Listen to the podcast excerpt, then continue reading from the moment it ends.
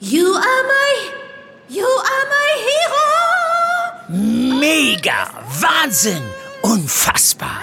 Äh, Dieter, das findest du gut? Nee, nicht die Super Null. Das super Angebot hier ist doch mega. Das Samsung Galaxy S21 5G ab nur einem Euro von Mobilcom Debitel. Mega smart mit 20 GB LTE-Tarif. Jetzt sichern auf freenetdigital.de. Das sind viele Urlauber ans Mittelmeer, nach Spanien, nach Italien, sehr viel nach Griechenland. Es sind aber auch viele Menschen, die ihre Familien oder ihre Freunde irgendwo besuchen. Corona hat im letzten Jahr vieles verändert, zum Beispiel auch unser Flugverhalten, allein schon weil viele Ziele gar nicht erst angeflogen werden konnten. Gut fürs Klima auf jeden Fall. Ob das aber nachhaltig was an unserem Reiseverhalten ändert, ist eher fraglich. Aktuelle Zahlen zeigen, dieses Jahr wird schon wieder doppelt so viel geflogen wie letztes. Da sprechen wir jetzt drüber hier im Aufwacher. Bonn Aufwacher. News aus Bonn und der Region, NRW und dem Rest der Welt. Mit Benjamin Meyer am 23. September 2021. Hallo zusammen. Und wir starten den Bonn Aufwacher wie immer mit den Nachrichten aus Bonn und der Region. Die Stadt Bonn will Tempo 30 in der Stadt ausweiten. Sie prüft derzeit aus Lärmschutzgründen eine solche Anordnung für Teile der Kölnstraße, der Reuterstraße, der Siegburger Straße, der Burgstraße und der Rochusstraße.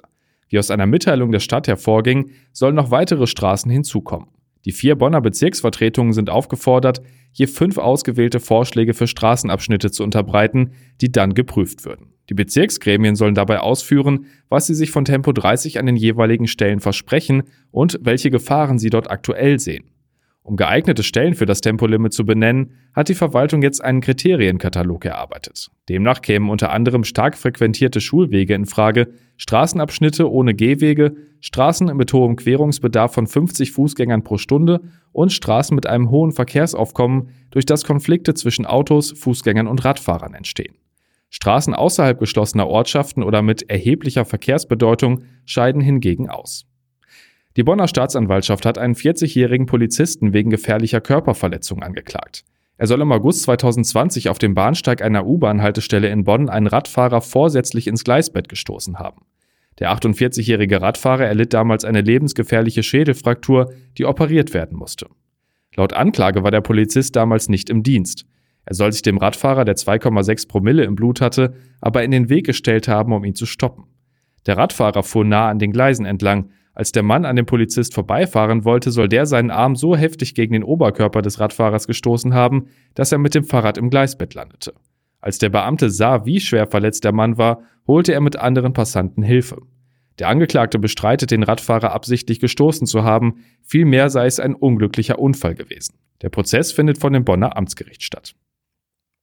Ein Rheinbacher Arzt ist beim Öffnen einer Postsendung auf noch ungeklärte Art verletzt worden. Das bestätigte Sebastian Buß, Sprecher der Bonner Staatsanwaltschaft, auf Anfrage des Generalanzeigers. Nach dem Öffnen des Briefes, der nun von Experten genauer untersucht wird, kam es bei dem Arzt laut Staatsanwaltschaft zu Hautreizungen, Schwindel und Übelkeit. Einsatzkräfte der Freiwilligen Feuerwehr Rheinbach waren zu dem Einsatz alarmiert worden. Wer verantwortlich für den Briefeinwurf bei dem Arzt ist, dem es mittlerweile laut Staatsanwaltschaft wieder besser geht, und welches Motiv dahinter stecken könnte, ist bislang noch völlig unklar. Die Polizei ermittele auch zu den möglichen Hintergründen in alle Richtungen, hieß es von der Staatsanwaltschaft. Und das war's aus Bonn und der Region. Also, Fliegen und Corona, das hat sich eine Zeit lang gar nicht miteinander vertragen. Flugzeuge standen monatelang am Boden. Davon ist heute nicht mehr die Rede. Die Flughäfen in NRW melden, es fliegen wieder doppelt so viele Menschen im Vergleich zum letzten Jahr. Wirtschaftsredakteur Reinhard Kowalewski hat die Hintergründe für uns. Hallo Reinhard. Ja, einen schönen guten Tag. Jetzt ist mein erster Gedanke, es wurde und wird in diesem Jahr einfach viel geimpft. Die Impfquote in NRW liegt aktuell bei über 66 Prozent, also wenn man auf die vollständige Immunisierung schaut. Damit wird dieser Anstieg der Fluggaszahlen ja wahrscheinlich zusammenhängen, oder? Ja, also alle Manager sagen im Gespräch, sie glauben, dass es einen direkten Zusammenhang gibt zwischen vielen Impfungen und vielen Flügen. Also die Leute, die fliegen, sind ja meistens so 30, 40, 50 Jahre alt. Die sind zu sehr großen Anteilen geimpft, fühlen sich darum relativ sicher. Sie haben auch relativ wenig, sagen wir, Scherereien bei der Reise. Also in die meisten Länder können sie relativ problemlos einfach einreisen und können auch wieder zurück. Viele Länder haben auch nicht mehr so harte Restriktionen. Und darum macht das Reisen für viele Leute wieder Spaß. Du hast auf die Zahlen der NRW-Flughäfen geschaut, also beispielsweise Düsseldorf, Weze oder Köln-Bonn. Kannst du da vielleicht mal ein paar Details geben, also wie die Entwicklung da tatsächlich aussieht? Naja, also wenn man das zusammenzählt, Düsseldorf, Köln, Bonn, Weze oder auch andere Flughäfen NRW, kann man an sich sagen, es ist jeweils fast doppelt so viel Flugverkehr, also doppelt so viel Passagiere wie vor einem Jahr. Aber es sind noch immer, sagen wir, zwischen 45 bis 55 Prozent weniger Passagiere als im Rekordsommer 2019. Das heißt, weil weniger Flugzeuge unterwegs sind, kriegen manche Leute überhaupt keinen Flug. Weil Geimpfte es schwerer haben, gibt es weniger Passagiere. Weil die Leute insgesamt verunsichert sind, fliegen viele nicht, die vielleicht vor zwei, drei Jahren geflogen sind. Also ja, es sind wieder mehr Menschen unterwegs, aber eben nicht wie vor der Pandemie. Ähm, inwiefern merken die Flughäfen denn vielleicht eine Veränderung im Flugverhalten der Menschen? Also tausende Menschen saßen und sitzen ja zum Beispiel im Homeoffice. Ja, also der Chef von Eurowings, Jens Bischoff, hat zu mich erzählt, dass sie überwiegend schon Privatreisende jetzt haben. Das sind viele Urlauber ans Mittelmeer, nach Spanien, nach Italien, sehr viel nach Griechenland. Es sind aber auch viele Menschen, die ihre Familien oder ihre Freunde irgendwo besuchen.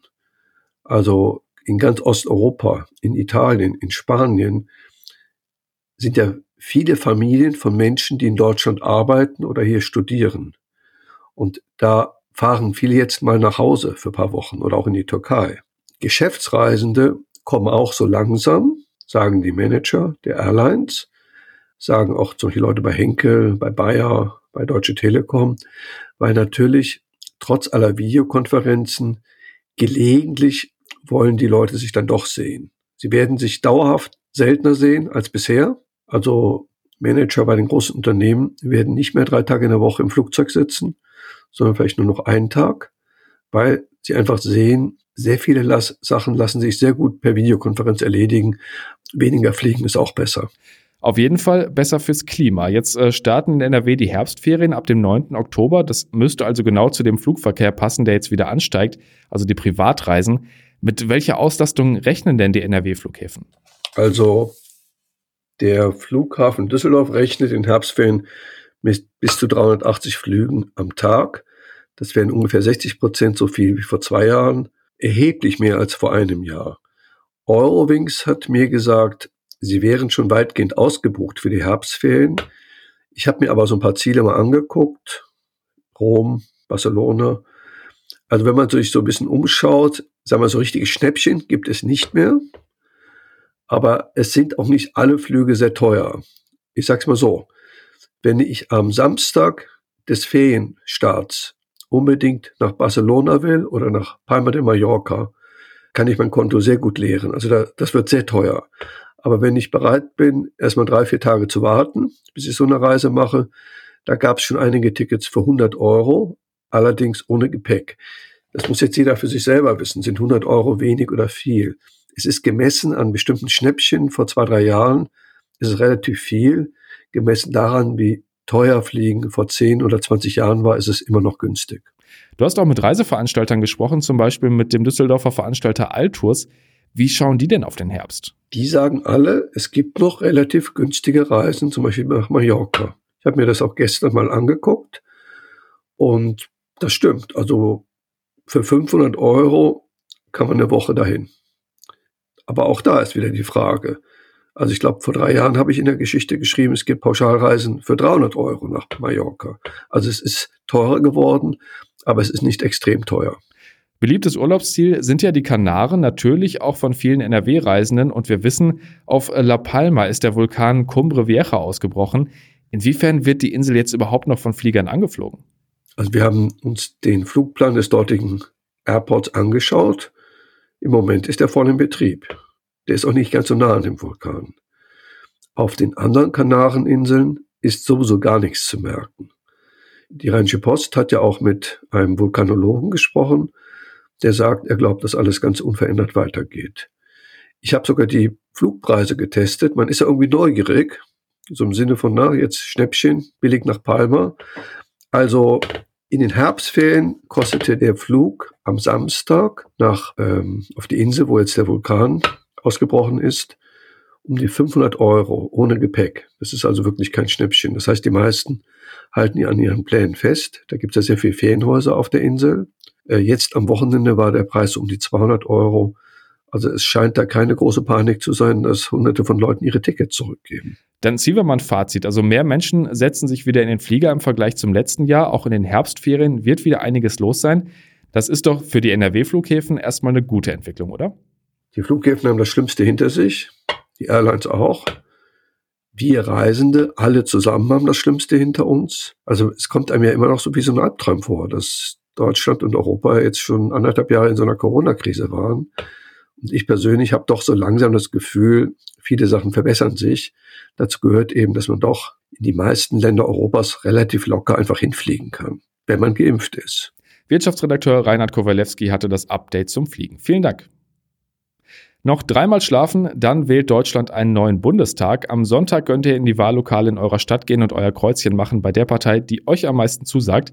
Und es ist natürlich insofern eine besondere Wahl, denn sie findet in einer Pandemie statt. Deshalb wollen wir euch noch ein paar Infos an die Hand geben, was ihr am Sonntag da beachten müsst.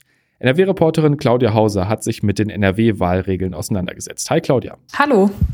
Ich kenne jetzt tatsächlich relativ viele, die schon gewählt haben, also per Briefwahl. Gefühlt machen das zumindest bei mir im Umfeld immer mehr. Äh, wird das überhaupt so voll in den Wahllokalen am Sonntag oder haben echt schon so viele per Brief gewählt? Ja, es haben schon tausende Menschen in NRW sich für die Briefwahl entschieden. Also es gibt alle möglichen Städte, die von Rekordwerten berichten. In Düsseldorf sind es etwa 170.000 Männer und Frauen, die schon ihre Stimmen per Brief abgegeben haben. Und das sind wohl mehr als 40 Prozent aller Wahlberechtigten. Und auch aus Mönchengladbach zum Beispiel oder auch aus Köln gibt es proportional ähnlich hohe Zahlen. Ja, fast die Hälfte ist schon Wort. Ähm, gehen wir mal davon aus, dass man eben nicht per Brief gewählt hat. Was muss ich denn dann beachten? Also in Bezug auf Corona. Wir kennen ja das Prinzip von 3G und zum Teil gibt es ja auch Events mit der Anforderung von 2G. Wie sieht das denn beim Wahllokal aus? Ja, die 3G-Regeln gelten bei der Bundestagswahl nicht. Also es können auch Menschen wählen, auch ins Wahllokal gehen, die nicht geimpft, genesen oder getestet sind. Das Wahlrecht ist eben ein so hohes Gut, dass jeder das auch wahrnehmen können soll. Und das soll den Leuten da auch ermöglicht werden. Die sind aber laut aktueller Corona-Schutzverordnung dazu verpflichtet, innerhalb des Wahlgebäudes und des Wahllokals eine Maske zu tragen. Sollte klappen, also man muss es im Supermarkt ja auch. Wenn jemand aus medizinischen Gründen keine Maske tragen muss, dann muss derjenige einen Attest mitbringen.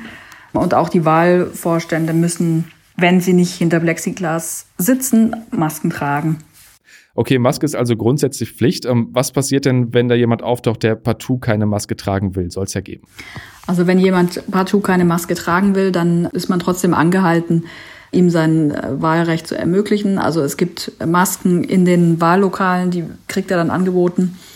Man kann auch versuchen, dass er reinkommen kann wenn es gerade leer ist, wenn gerade keine anderen Leute da sind. Also ihm soll die Möglichkeit zur Stimmabgabe ermöglicht werden, aber es dürfen natürlich keine anderen Leute dadurch gefährdet werden. Und wenn es jetzt eben so ist, dass den ganzen Tag äh, so viel los ist, dass es da keine Gelegenheit gibt, dann hat der jeweilige Wahlvorstand, äh, ist, er, der, ist er auch autark genug, entscheiden zu dürfen, äh, was Sinn macht und was nicht. Und im schlimmsten Fall kann er dem Maskenverweigerer auch den Zugang verwehren. Und letztendlich hatte derjenige ja auch die Möglichkeit zu wählen und hätte ja auch per Briefwahl schon abstimmen können. Gibt es denn vielleicht irgendeine Zeit, wo es vielleicht nicht ganz so voll sein wird? Also wenn ich eben wählen gehe und nicht auf so viele andere Menschen treffen will? Dazu habe ich aus den Städten unterschiedliche Einschätzungen nach Erfahrungswerten bekommen. Also die einen sagen, mittags ist am wenigsten los, die anderen sagen, frühmorgens ist am wenigsten los. Ist wohl auch ortsabhängig. Ich denke, in der Großstadt geht man eher später wählen. Da ist irgendwie der läuft der Sonntag irgendwie anders ab. Mittags klingt für mich aber eigentlich ganz logisch. Also ich denke, da wird der erste Schwung Wähler schon weg sein und da wird es vielleicht ein bisschen leerer. Und es kommt wohl auch ein bisschen aufs Wetter an. Also wenn die Sonne scheint, gehen die Le Leute wohl eher morgens wählen, um dann noch was unternehmen zu können. Und bei Regen nutzt man wahrscheinlich eher eine Regenpause, um ins Wahllokal zu gehen. Also da gibt es nicht so eine ganz stringente Empfehlung. Aber ich würde sagen, mittags ist eine gute Zeit. NRW-Reporterin Claudia Hauser mit den Wahlinfos. Vielen Dank. Danke dir. Und warum lohnt es sich überhaupt wählen zu gehen? Dazu hat sich mein Kollege Martin Beverunger ein paar Gedanken gemacht. Es gibt viele gute Gründe, am Sonntag zur Wahl zu gehen. ernste und augenzwinkernde. Elf davon möchte ich gerne vorstellen. Erstens. Nichts um einen herum existiert, was nicht irgendwie mit Politik zusammenhängt. Zweitens. Die Vorstellung, es ist Demokratie und keiner geht hin, ist gruselig.